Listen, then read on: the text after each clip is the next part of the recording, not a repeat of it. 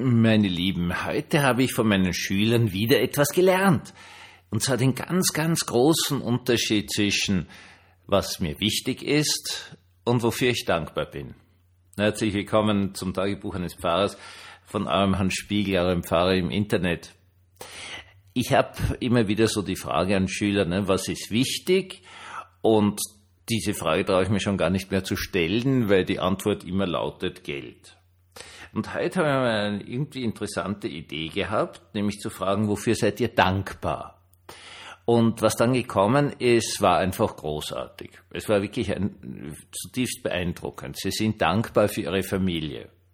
Sie sind dankbar dafür, dass sie eine Wohnung haben. Sie sind dankbar dafür, dass sie Essen und Trinken haben, wobei da noch ganz viel Wert drauf gelegt wurde, dass man einfach aus der Wasserleitung trinken kann und dass das Wasser gut ist. Und dann kamen noch ganz viele andere Dinge. Vor allen Dingen kam dann, äh, sie sind unglaublich dankbar dafür, dass Gott immer bei ihnen ist. Und es kam ganz beeindruckend, sie sind sehr dankbar, dass wir in einem friedlichen Land leben. Oder sie haben halt gesagt, in Österreich Frieden ist. Das hat mich zutiefst beeindruckt. Und sie haben dann da immer weiter geredet und sich also damit mit dieser Fragestellung des Dankbarseins unglaublich tief auseinandergesetzt. Und, und sie waren auch sehr ruhig dabei, spannenderweise. Also das hat sie wirklich berührt. Und ich habe dabei etwas unglaublich Wichtiges gelernt. Wenn man Menschen fragt, was wichtig ist, dann ist es in der heutigen Zeit einfach so, dass jeder wahrscheinlich zuerst einmal Geld sagt. Und wenn man sich aber fragt, was, wofür man dankbar sein kann, dann kommen die wirklichen großen und wichtigen Dinge. Beim Dankbarsein, muss man jetzt auch ganz ehrlich sagen, kam dann, dass sie nicht arm sind und haben das Arm dann auch sehr klar erklärt, also als einen, einen ganz furchtbaren Mangelzustand, dass man sich also kein Essen leisten kann und so weiter und so fort. Und ich habe mir dann gedacht, diese Kinder sind doch wirklich einfach großartig. Sie sind einfach großartig aus dem einfachen Grund, weil sie ist wahrscheinlich gescheiter sind als sehr, sehr viele Erwachsene. Ich sage das jetzt einmal ganz ehrlich. Wieso sind sie gescheiter als Erwachsene? Naja, mit einem gewissen äh, Mischung aus Grauen und Faszination beobachte ich also in den zumindest österreichischen Nachrichten, nimmt es immer einen sehr großen Platz ein, diese ganze Benko-Geschichte, Signa-Gruppe und so weiter und so fort. Heute auch war im Radio zu hören ein, ein Hamburger Politiker, der so richtig grot und so hanseatisch gesagt hat und die Hamburger Steuerzahler werden also da jetzt kein Geld investieren. Ich mag ja Hamburg, ich habe ein Semester oben studiert äh, total nette Leute. So, so angenehm grad. Also das, das hat wirklich was. Ich, ich mag sie. Ich habe mich das sehr, sehr wohl gefühlt. Und diese Klarheit und Gradheit kam da daher. Jetzt ist es ja so, dass dieser Herr Benko eine unglaublich lange Zeit, zumindest in Österreich, der, der Superstar war. Ja, also auch im, im Umfeld von dieser ganzen Regierung Kurz und so weiter und so fort ist er dauernd hochgejubelt worden und das, dieser Tiroler Bub, der dann es schafft, der, der, was weiß ich, der super ähm, Immobilieninvestor. Jetzt ist ja die Frage, wo sollte er eigentlich investiert? Weil Geld hat er ja keins gehabt. Das heißt, es ist ihm in perverser Weise gelungen, Investoren zu finden, die da unglaublich viel Geld hineingesteckt haben. Und was mir natürlich am besten gefällt, ist, er hat keine wirklich offizielle Funktion. Er ist kein Vor äh, Vorstandsvorsitzender, er ist kein Aufsichtsratsvorsitzender. Er ist sozusagen nur der Vorsitzende eines äh, Art Beratungsgremiums und kann sie deswegen, soweit ich das jetzt verstanden habe, auch juristisch einfach abputzen. Das finde ich doch wirklich spannend.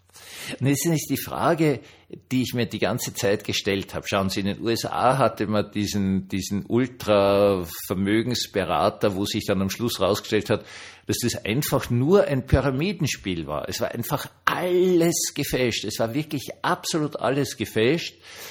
Äh, er hat einfach das Geld der neuen Investoren genommen, um, um das Geld der ersten Investoren äh, zurückzuzahlen und denen auch sehr, sehr schöne Renditen zu geben, also das klassische Pyramidenspiel.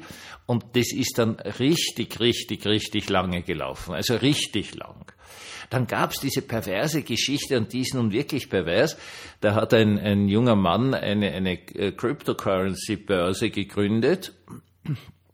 Anscheinend ist es gut, wenn man so eine Börse besitzt, aber nicht unbedingt gut, wenn man Cryptocurrencies besitzt. Jo, ich sag dazu gar nichts mehr. Ähm, der dafür gelobt wurde, wie, wie relaxed er ist, irgend so eine, Konferenz, wo es drum gegangen ist, also ganz, ganz, ganz tolle äh, Menschen zu finden, die unglaublich viel Geld da hinein investieren und er ist die ganze Zeit dort gesessen, eh schon angezogen, wie man in einer besseren Schule nicht angezogen sein sollte, aber ist ja wurscht und hat die ganze Zeit am Handy irgendein Spiel gespielt und alle waren der Ansicht, dass das irrsinnig toll ist und irrsinnig cool ist, weil dem ist sozusagen das Geld wurscht, der ist so überzeugt, der hört erst gar nicht zu, weil er weiß, was er tut und so weiter und so fort. Unglaublich viel Geld verbrannt worden und verschwunden und was weiß ich was alles. Ja, haben wir einfach. Wir wollen ja gar nicht erst denken von dieser tollen jungen Dame, die da diese kleine Box erfunden hat, wo man mit einem einzigen Blutstropfen, ich habe doch keine Ahnung, waren das jetzt 50, 100, 150, 300 verschiedene Krankheiten an den Blutstropfen äh, analysieren kann und das geht husch, wusch ist klar, oder?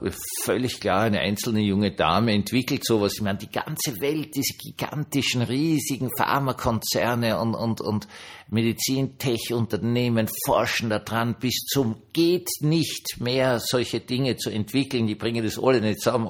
Die kommt daher ohne abgeschlossenes Studium und zack, hat es. Natürlich ein völliger Blödsinn. Ja, kompletter Schwachsinn.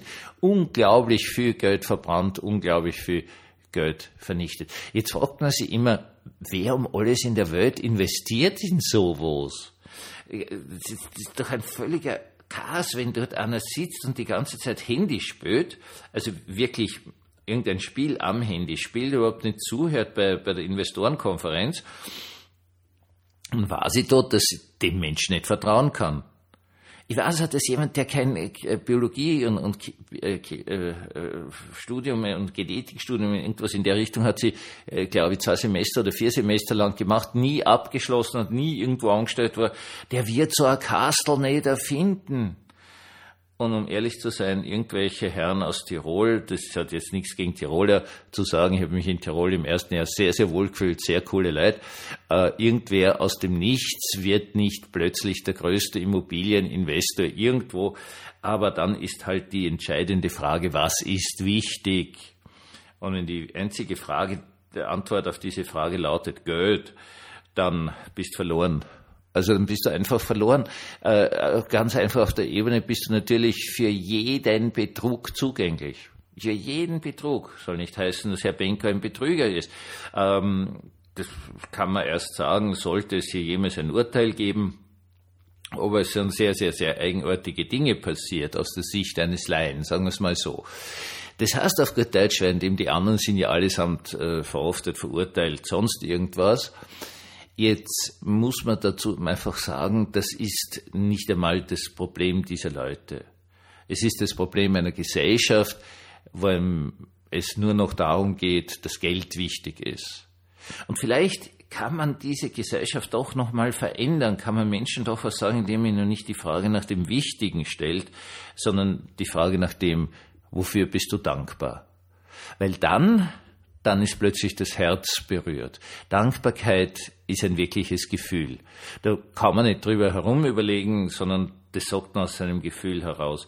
Und vielleicht ist es genau das, dass wir in einer Zeit leben, dass ja keiner wirklich nach Gefühlen fragt, es wird immer so getan, als wenn irgendwas Fakten wären, was in Wirklichkeit Gefühle sind, weil sich keiner traut, nahe zu sagen, ich habe da ungutes Gefühl oder ich, das macht mich glücklich oder davor habe ich Angst oder das regt in mir Angst, wie auch immer. Also diese wirkliche Gefühlssprache ja schlussendlich bei uns ausgestorben ist, meine lieben Menschen. Das muss man doch einmal mit aller zur Verfügung stehenden Deutlichkeit sagen.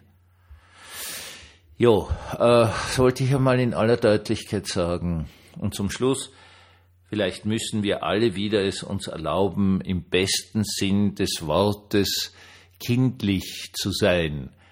als wirklich einfach dankbar zu sein, wenn man Familie hat, wenn man eine Wohnung hat, wenn man aus der Wasserleitung Wasser trinken kann, ohne krank zu werden, wenn man was zum Anziehen hat, wenn man nicht ganz arm ist, sondern sein Leben einfach irgendwie finanzieren kann und wenn man Freunde hat. Vielleicht, vielleicht kann uns der Segen Gottes dazu verleiten, endlich wieder in diesem besten Sinn des Wortes kindlich zu sein. Einen gesegneten Abend uns allen.